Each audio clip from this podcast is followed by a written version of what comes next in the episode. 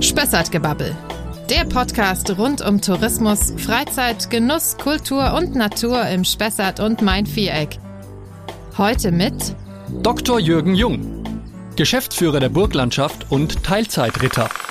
Der eigentliche Ritter sah über lange Zeit des Mittelalters ganz anders aus.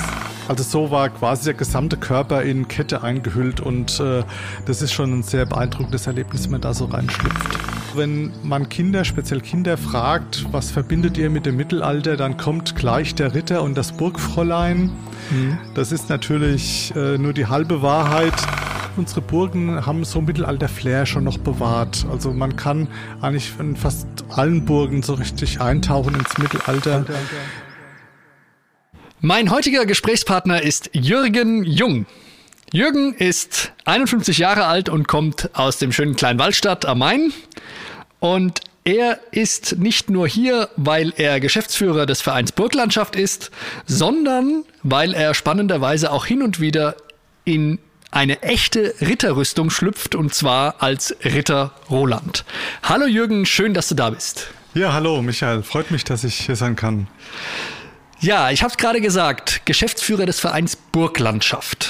Ähm, du wärst nicht hier, wenn es nicht ein Verein wäre, der bei uns in der Region verortet ist, aber ich befürchte mal, dass noch nicht jeder weiß, was die Burglandschaft ist oder dass es ihn überhaupt gibt, diesen Verein. Was genau verbirgt sich dahinter? Ja, die Burglandschaft ist ein gemeinnütziger Verein, eingetragener Verein mit Sitz in Eschau. Wir haben dort das Bildungszentrum, Informations- und Bildungszentrum äh, Burglandschaft im historischen Rathaus und auch die Geschäftsstelle dort untergebracht. Ähm, ja, und von dort aus betreuen wir quasi über 60 Kulturdenkmäler der Region Spessart und Odenwald. Ähm, es sind hauptsächlich Burgen und Schlösser, die wir betreuen, aber es gehören noch eine ganze Reihe anderer Kulturdenkmäler dazu. Zum Beispiel äh, Wehrkirchen, äh, Klosteranlagen, Stadtbefestigungen und zeitlich etwas abgesetzt davon Ringwallanlagen. Und sind alles also imposante Kulturdenkmäler, die wir von dort aus so ein bisschen versuchen zu betreuen und in Wert zu setzen betreuen und in Wert setzen von Kulturdenkmälern. Also wie, wie schaut so eine Betreuung aus? Also was macht ihr konkret jetzt mit zum Beispiel der Henneburg oder der Wildenburg oder was es da so gibt? Ja, wir haben also vor etlichen Jahren festgestellt, dass doch jede Burg, jede, jedes Kulturdenkmal so ein bisschen eigenen Weg geht ähm, mit der Vermarktung, sage ich jetzt mal. Ist keine klassische Vermarktung, aber der Präsentation, vielleicht ist das das richtige Wort.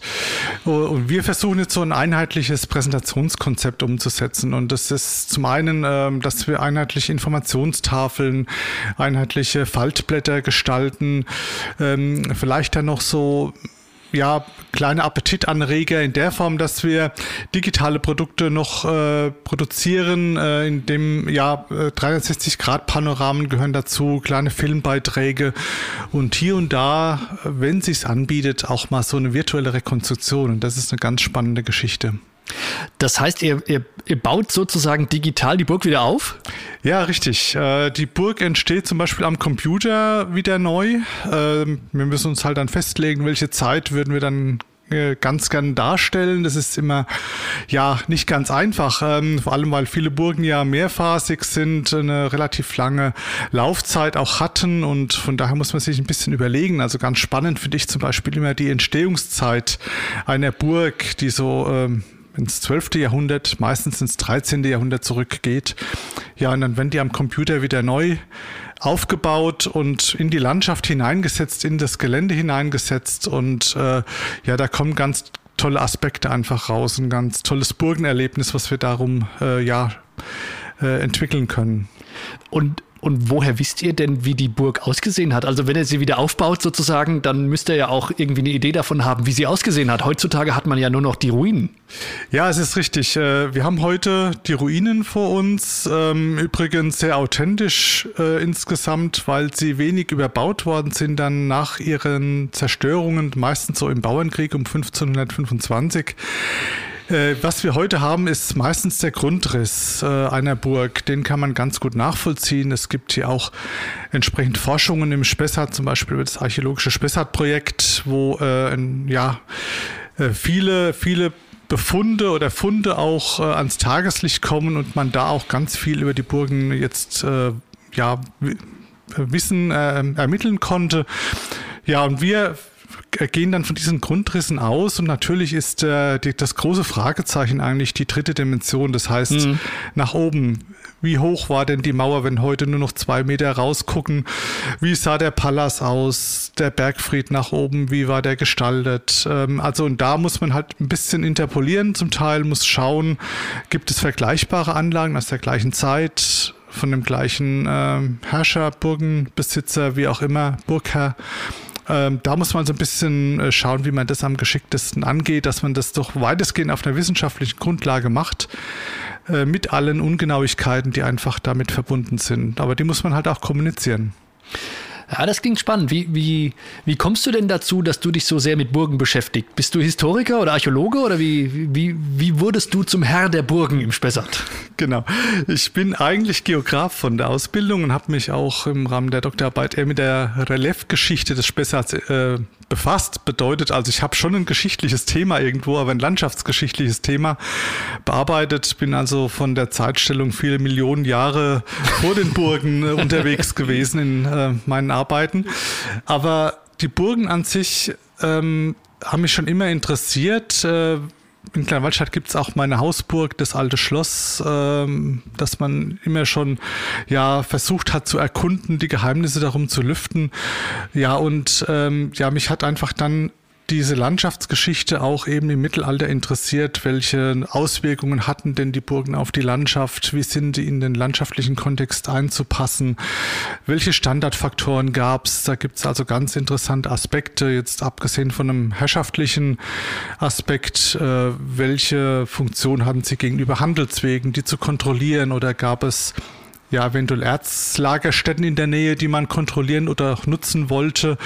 Also da gibt es also ganz interessante Ansätze, die jetzt in mein eigentliches Themengebiet auch reinspielen. Und ja, so bin ich, man kann schon fast sagen, als Spätberufener ein Stück weit zur Burgen in Wertsetzung zur Burgenforschung gekommen und habe natürlich auch selbst so ein bisschen äh, ja mein, mein Interesse für die Mittelalterdarstellung entdeckt. Mhm.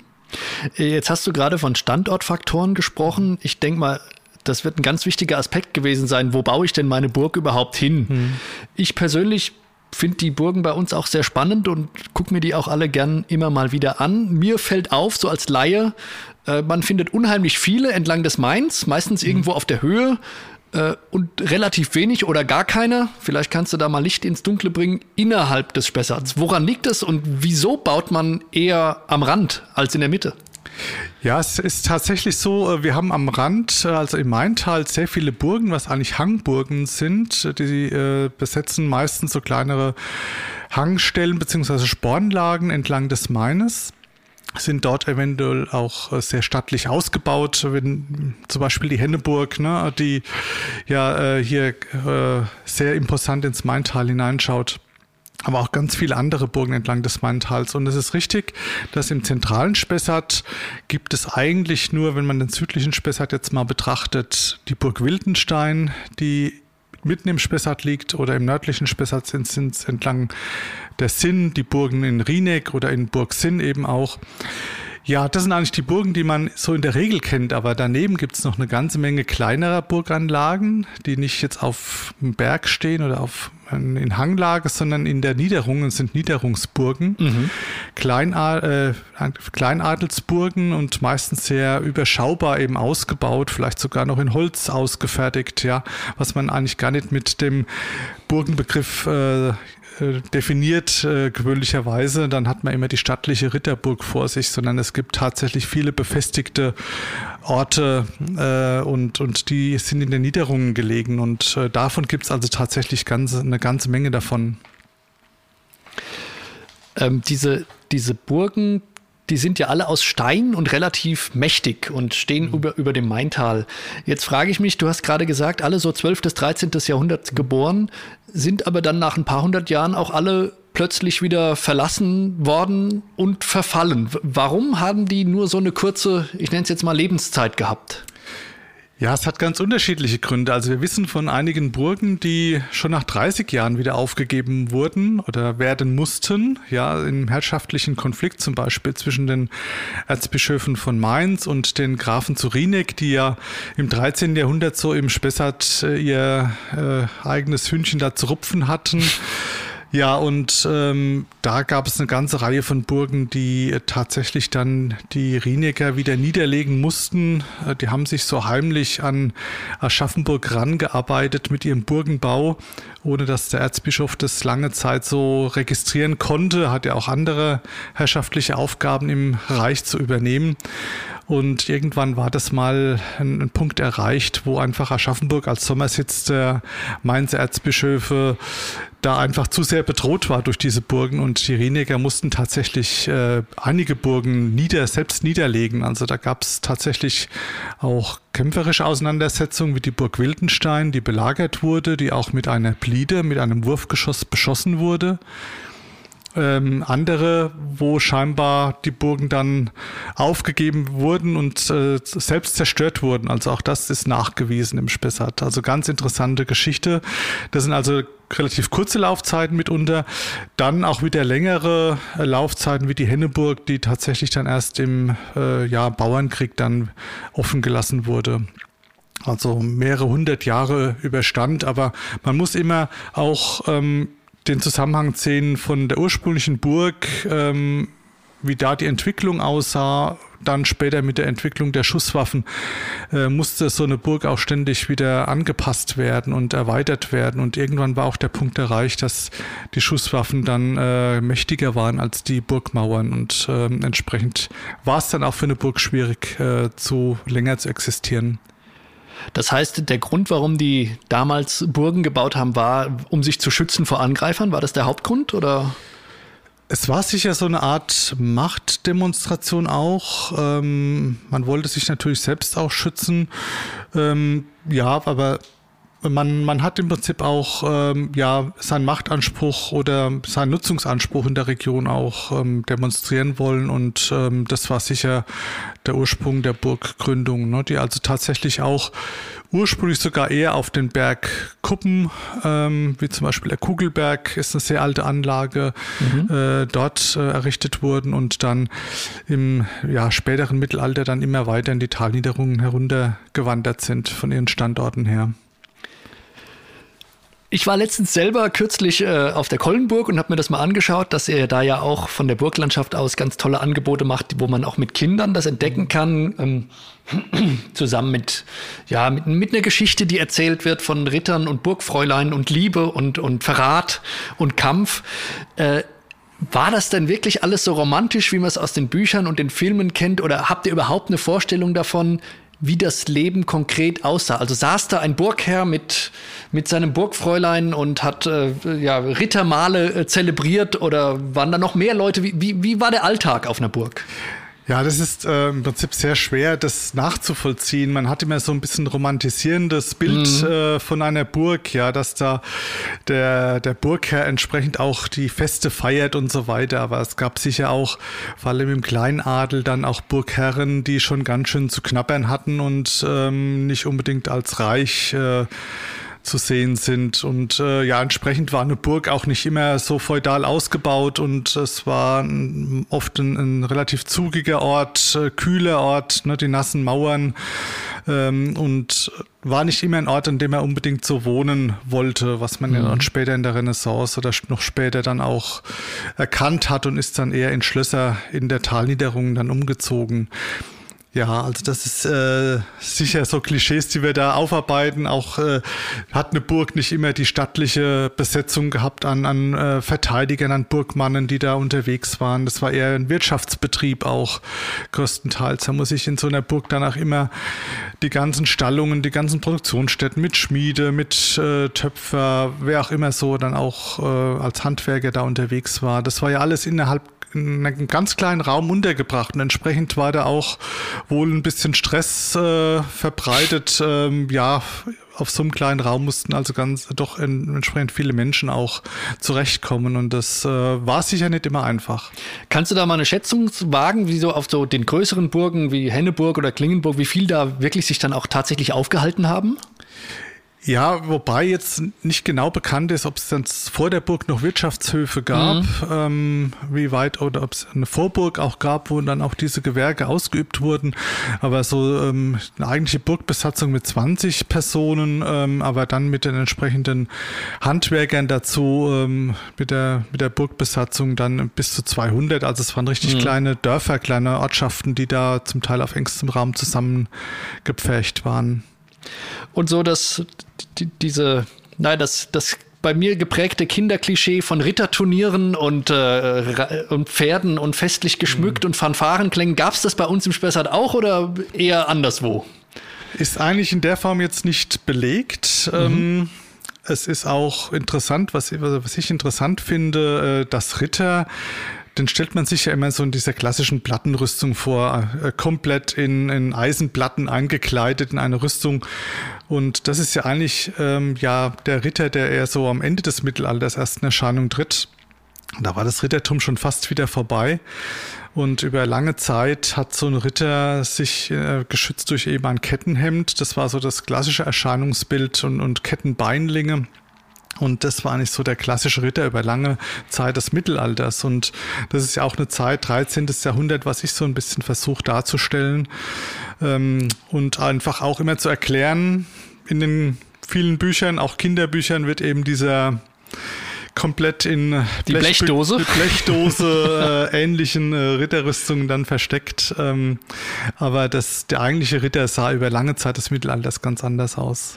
Ja, ich hatte das Glück, dich sogar schon mal als Ritter Roland zu erleben in die mhm. Rolle. Ich habe es ja anfangs gesagt, schlüpfst du ja auch manchmal schon rein und da habe ich dieses Kettenhemd, was äh, ziemlich schwer auch ist, muss ich sagen, ich ja auch schon an dir mal äh, ähm, erlebt.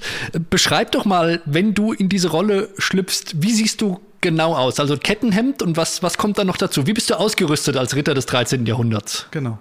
Ja, man hat sicher so eine Art Untergewand, das ist auch ein längeres Gewand, so eine Art äh, Unterhemd. Ne? Und die, es gab sogar eine Unterhose für die Herren, die sogenannte Bruche. Was es nicht gab, waren Hosen.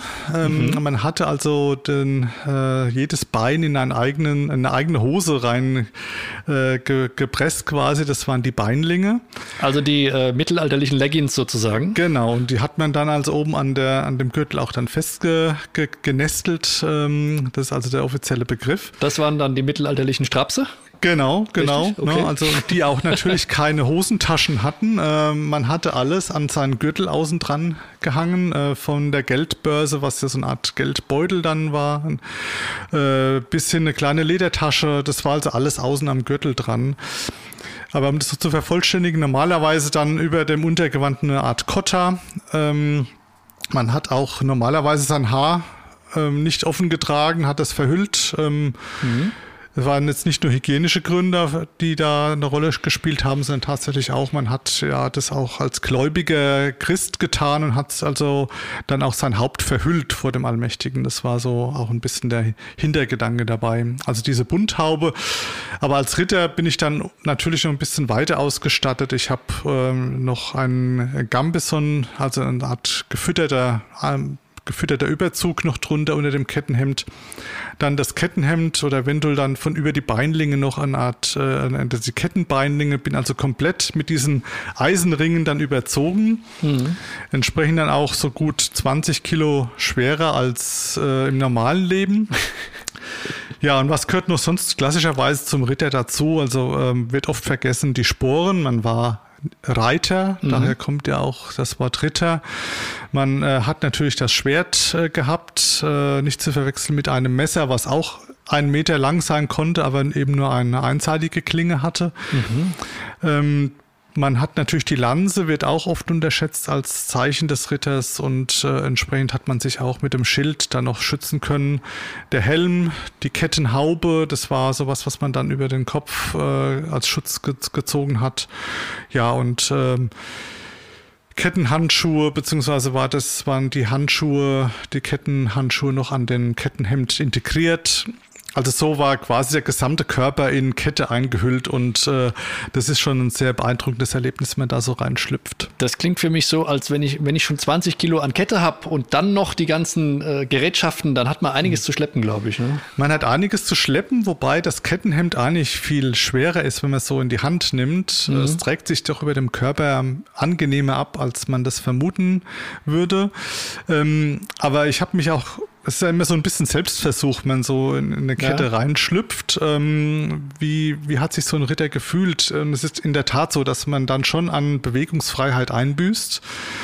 Ähm, aber wenn man jetzt äh, ein Schwert sich mal betrachtet, ich meine, ich habe jetzt nur ähm, stumpfe ähm, Schwerter mhm.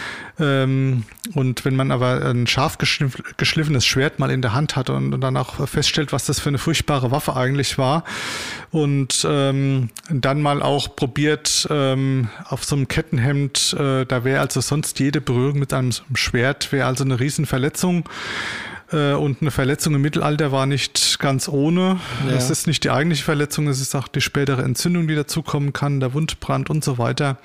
Ähm, und, und so hat man sich zumindest vor kleineren Schnittverletzungen, Stichverletzungen ganz gut schützen können. Und das war sicher ein, ein der wesentlichen Gründe, ähm, auch für ein Kettenhemd ähm, ein, doch ein ganz effektiver Schutz gegen diese kleineren, mittleren Verletzungen.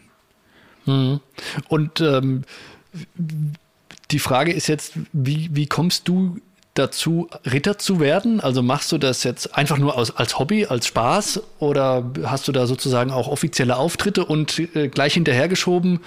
Ähm, ich habe dich ja schon mal aus Grund meines Berufs erleben dürfen, aber wenn jetzt jemand sagt, ich möchte unbedingt auch mal so einen Ritter sehen, was muss er tun? Wo kann er hingehen? Ja, kann sich gerne an die Burglandschaft wenden. Also wir machen sowas sehr gerne. Wir machen das zum Beispiel auch im Rahmen von Ferienspielen. Mhm wo wir also auch in Gewandung auftreten, um einfach Mittelalter zu vermitteln, äh, möglichst authentisch zu vermitteln. Wir sind bei solchen Aktionen dann auch mit einem entsprechenden Leinenzelt vor Ort oder mit der entsprechenden Ausstattung, haben auch die Keramik aus der Zeit ähm, dabei und, und äh, ja, versuchen einfach so ein bisschen Mittelalter-Flair zu vermitteln. Und ähm, ja, es ist in der Tat so, wenn man Kinder, speziell Kinder fragt, was verbindet ihr mit dem Mittelalter, dann kommt gleich der Ritter und das Burgfräulein. Mhm. Das ist natürlich äh, nur die halbe Wahrheit. Nicht alle waren Ritter und Burgfräuleins, eigentlich nur der weitaus geringste Teil. Ähm, aber es ist halt das, was bei einem öffentlichen Termin äh, am meisten begeistert, wenn auch ein Ritter dabei ist. Und so versuchen wir uns ein bisschen abzustimmen. Also wir sind bei diesem Termin nicht alle als Ritter und Burgfräulein da, sondern tatsächlich auch äh, Mägde und Knechte, die mit dabei sind und so ja das normale Volk eben verkörpern. Lebst du lieber im Mittelalter, äh, lebst du lieber jetzt oder würdest du gerne im Mittelalter leben?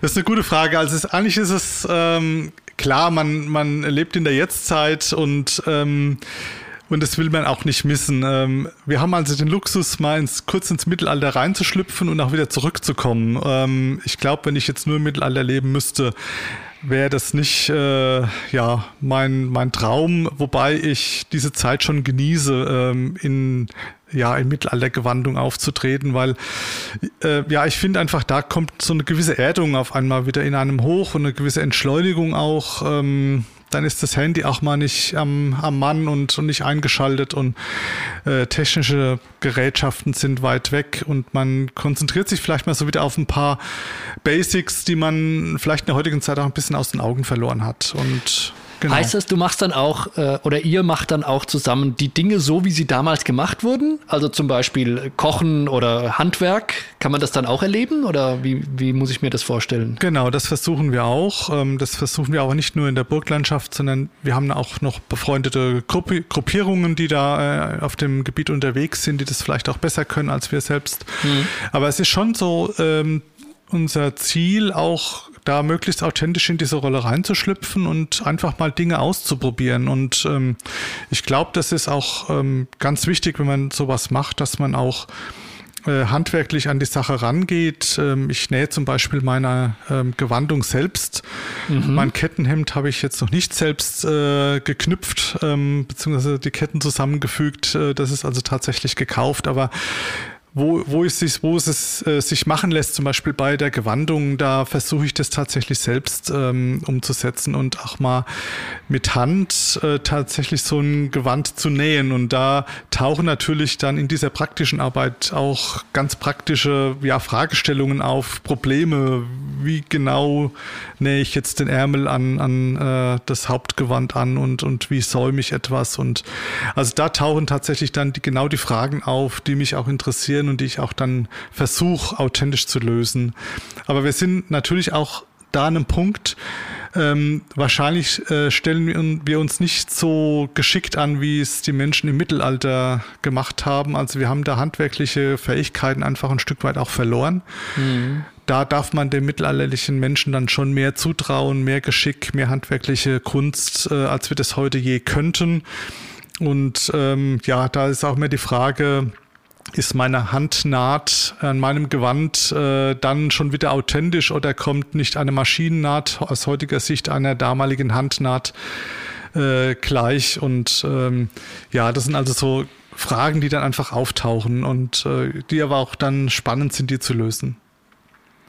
Ja, also e experimentelles Ausprobieren, wie, wie man früher Probleme gelöst hat, die, die heute eigentlich keine mehr sind oder, oder eben anders gelöst werden. Genau.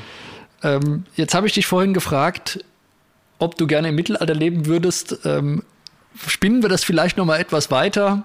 Äh, wie gesagt, ich bin auch immer mal in den Burgen unterwegs und finde das auch total toll, sich dann da einfach rein zu fantasieren, wie das denn wäre, wenn man da jetzt als Ritter oder als, äh, als Markt oder als äh, Bauer da oben stehen würde und das alles sehen würde. Aber könntest du so für, für unsere Burgeinsteiger, hast du da einen, Tipp, wo könnte man anfangen, wenn man jetzt in die Burglandschaft eintauchen will? Eine bestimmte Burg, die besonders faszinierend ist oder für Laien besonders beeindruckend. Was würdest du uns da ans Herz legen? Also wir haben an sich eine ganze Reihe von äh, sehr beeindruckenden Burgen. Ähm, es ist vorhin auch schon die Henneburg äh, gefallen. Die wurde jetzt tatsächlich auch sehr, äh, sehr äh, ja, angepasst und, und eindrucksvoll saniert. Ähm, in Stadtprozelten ist in die. In Stadtprozelten ne? ist die Henneburg. Genau, aber daneben äh, die Kollenburg, ähm, Wertheim gehört dazu. Ähm, dann auch die Burgen im, im, im Sinntal, äh, Klingenburg, Miltenburg. Das sind so die, ähm, die Burgen. Oder auch was äh, ja, die, die Burg Wildenstein dann mitten im Spessart. Ne? Das sind tatsächlich ähm, ja, was, was bei uns an sich schon sehr bemerkenswert auch ist, ähm, unsere Burgen haben so Mittelalter-Flair schon noch bewahrt. Also man kann eigentlich in fast allen Burgen so richtig eintauchen ins Mittelalter. Die, äh, die wurden also nach den Bauernkriegen nicht mehr groß überbaut oder es gab ja gerade am Mittelrhein immer die, die Phase der Romantisierung der Burgen, wo dann auch viele nachträgliche Überbauungen stattfanden und ähm, das ist eigentlich bei uns nicht passiert. Mhm. Und, äh, und das versuche ich auch ein, ein Stück weit zu vermitteln über die Burglandschaft. Wir haben hier noch ja so authentische Anlagen, die an so das Mittelalter noch greifbar machen. Und ähm, ja, und das ist an sich schon ein Plus unserer Region, dass, dass wir tatsächlich die Ruinen ähm, als Mittelalterruine noch vor uns haben, mehr oder weniger. Apropos authentisch, da fällt mir was ein. Ich habe mal gehört, dass die Burgen früher gar nicht so aussahen, wie, sie, wie wir jetzt denken, dass sie aussehen. Also mit diesen buntsandsteinernen Steinfelsen oder, oder, oder, oder ja, Quadern, sondern eher so wie, für die, die es kennen, die Mildenburg ist ja mhm. jetzt schon so weiß verputzt. Äh, waren alle Burgen verputzt und hatten die unterschiedliche Farben oder waren die eher aus Stein? Wie, wie ist das? Und woher weiß man das? Ja, es ist ähm, tatsächlich so, dass man, äh, dass heute die Burgen ähm, in, in, in dieser Buntsandsteinoptik eben, die, die Sandsteine mhm. liegen blank heute, mhm. dann äh, erscheinen die in den rötlichen Tönen des Buntsandsteins. Und es war tatsächlich so, dass die Burgen an sich verputzt waren und ähm, die Miltenburg ist sicher ein, ein, schönes Beispiel, wo die, die, der Palast dann entsprechend auch heute äh, restauriert wurde und, in, und äh, nach alten Vorbildern verputzt wurde. Wo man es noch sehr schön äh, erkennen kann, ist die Freudenburg. Da sind tatsächlich noch viele Putzreste an der äußeren Ringmauer erhalten. Da kann man es ganz gut nachvollziehen. Ähm, es ist aber auch schon in archäologischen Befunden aufgetaucht, dass dort die, die Mörtelgrube ergraben wurde oder auch dann der Putz, die Putzgrube. Als erst wurde gemörtelt, wurden die Steine zur Mauer aufgeschichtet und dann später verputzt. Also das hat man auch in archäologischen Befunden dann eben nachweisen können. Und das war dann immer so ein, ein leuchtendes Beige-Weiß oder, oder unterschiedlich? Genau, es war immer ein leuchtendes Beige-Weiß, weil es im Prinzip äh, Kalkputz war und der leuchtet erstmal weiß in weißen Farben. Und äh, ja, also so kann man sich im Prinzip die, die Burgen vorstellen. Also es war auch ein Zeichen der, ja, der Macht beziehungsweise des, des Geldes, ne, dass man die Burgen entsprechend auch verputzt hat. Mhm. Du hast jetzt ganz, ganz viele Tipps gegeben und viele Burgen genannt. Ähm, und auch Bezug aufs Rheintal genommen. Mhm. Jetzt würde mich einfach mal interessieren, wir haben bei uns sowas Tolles und Spannendes wie eine Burglandschaft. Das gibt es ja wahrscheinlich in, in, in Deutschland relativ selten oder auch gar nicht. Ähm, haben wir denn wirklich auch vergleichsweise besonders viele Burgen bei uns oder ist es eben wie überall? Wie würdest du das einordnen? Ja, es ist in der Tat ähm, schon eine sehr große Burgendichte, wenn man diese ganzen unscheinbaren Burgen äh, oder, oder bisher unbekannten Burgen mit dazu zählt, wo man heute vielleicht gar nichts mehr sieht. Ähm, grüne Wiese stand mhm. früher ein, ein Wohnturm mit einer Ring, kleinen Ringmauer außenrum. Äh, da haben wir tatsächlich eine zahlreiche oder in, in Klingenburg äh, in, oder in Klingenberg, die Klingenburg ist sicher bekannt, aber dass es in unmittelbarer Nähe noch zwei weitere Burgen gab, ähm, das wissen die allerwenigsten. Also wir kennen zum Teil auch die eigentlichen Burgstellen gar nicht mehr.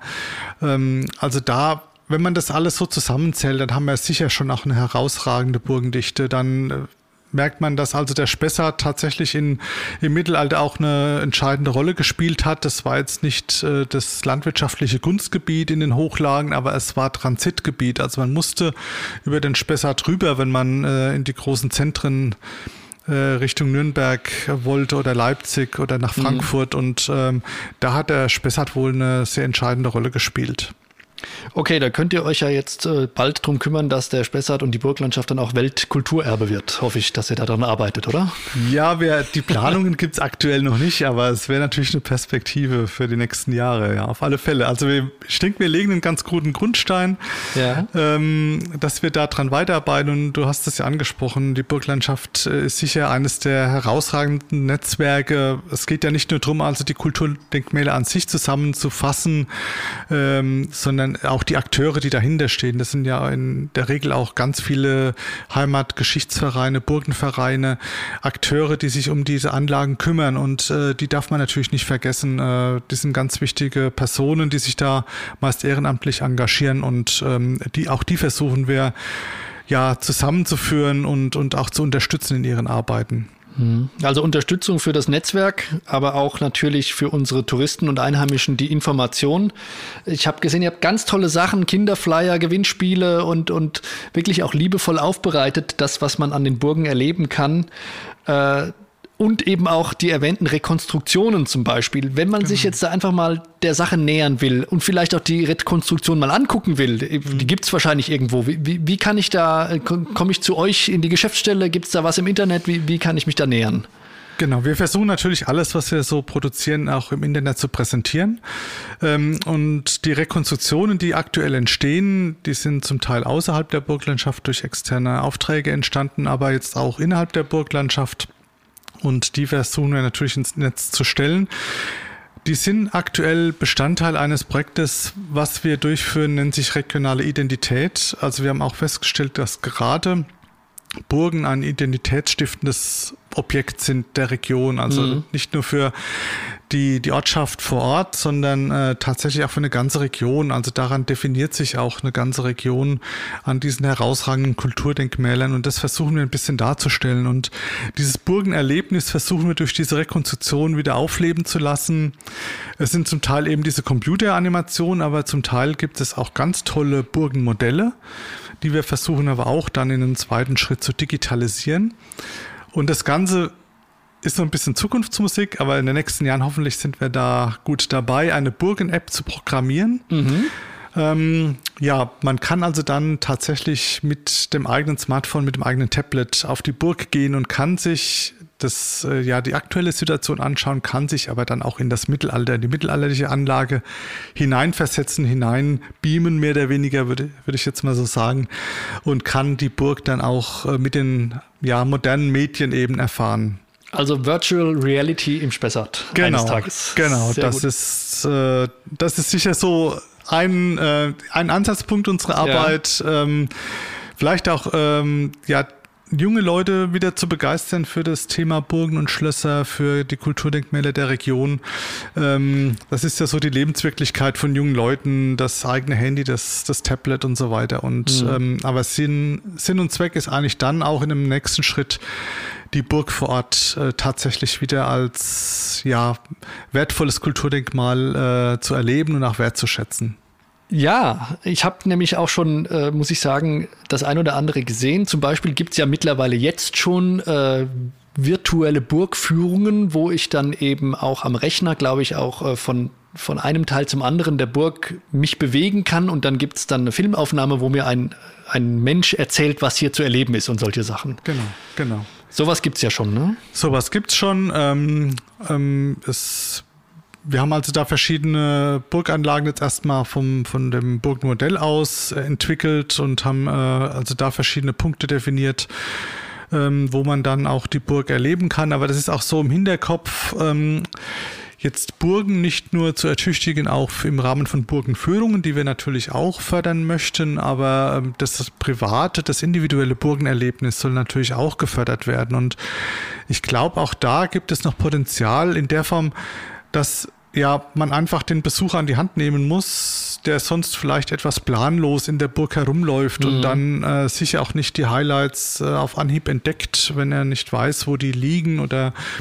und, und, und vielleicht da würden wir auch dran arbeiten, individuelle Burgenparcours zu entwickeln, wo dann der individuelle Besucher dann auch an bestimmten Punkten sich dann positionieren kann und dann auch zum Beispiel über Hörstationen was erzählt bekommt oder dann über QR-Code sich dann die Informationen aus dem Internet holen kann. Und das ist, ja, sage ich, Internet ist natürlich noch eine Herausforderung. Gibt es auf jeder Burg denn auch entsprechenden ja. Empfang? Ähm, aber gerade an den äh, Burgen des Maintales ist es in der Regel gegeben und dann können wir diese Medien auch nutzen. Ja, ich habe die, die Erfahrung auch gemacht, dass es, glaube ich, wenn man nicht jemand hat, der einen anleitet oder der einem was erzählt, man manchmal auch ein bisschen verloren dasteht ganz persönliche Erfahrung. Ich war, wie schon erwähnt, auf der, Henne, äh, auf der Kollenburg kürzlich und dann steht man da und versucht seiner Familie zu erklären, was man da jetzt so sieht. Und dann gibt's aber eben von euch herausgegeben diesen tollen Flyer für Kinder mhm. mit Aufgaben, wie zum Beispiel, äh, es gibt unterschiedliche Arten von Schießscharten, such die doch mal raus und welche findest du hier und welche nicht. Ich persönlich wäre nie auf die Idee gekommen, mich damit näher zu beschäftigen, mhm. aber schon hat man eine Aufgabe und dann äh, kann man plötzlich eintauchen und sich Gedanken machen, warum sahen die so aus, wie viele gibt es und welche gibt es eben nicht. Also das finde ich ganz hervorragend. Ähm, dieser virtuelle Führer oder, oder derjenige, der auch auf den Flyern und an den Tafeln äh, die Kinder vor allem da anleitet, der nennt sich Ritter Roland. Genau. Ähm, du bist auch Ritter Roland, wenn du in diese Rüstung schlüpfst. Und ich frage jetzt einfach mal, äh, vielleicht äh, hast du ja so eine, so eine Standardbegrüßung zum Abschied für unsere Hörer als Ritter Roland, wenn sie dich dann mal wirklich live und mit Fleisch und Blut erleben dürfen. Wie begrüßt du deine Gäste, die ja manchmal auch Touristen oder Journalisten sind, als Ritter Roland? Ja, seid gegrüßt, edles Volk, dass ihr von weit her gekommen seid, um diese Burg, meine Burg hier zu besuchen und äh, seht, ich lasse euch die Ehre zuteil und hab hier eine Aquamanile mitgebracht, werde mit einer Handwaschung euch diese Ehre zuteil werden lassen und euch auf meiner Burg begrüßen. Seid willkommen. Wunderbar. Ich hoffe, dass viele, viele Menschen, die uns jetzt zuhören, auch einmal von Ritter Roland in einer unserer vielen Burgen willkommen geheißen werden. Und dann bleibt mir nur noch zu sagen, vielen Dank, Jürgen, dass du da warst und für das Gespräch.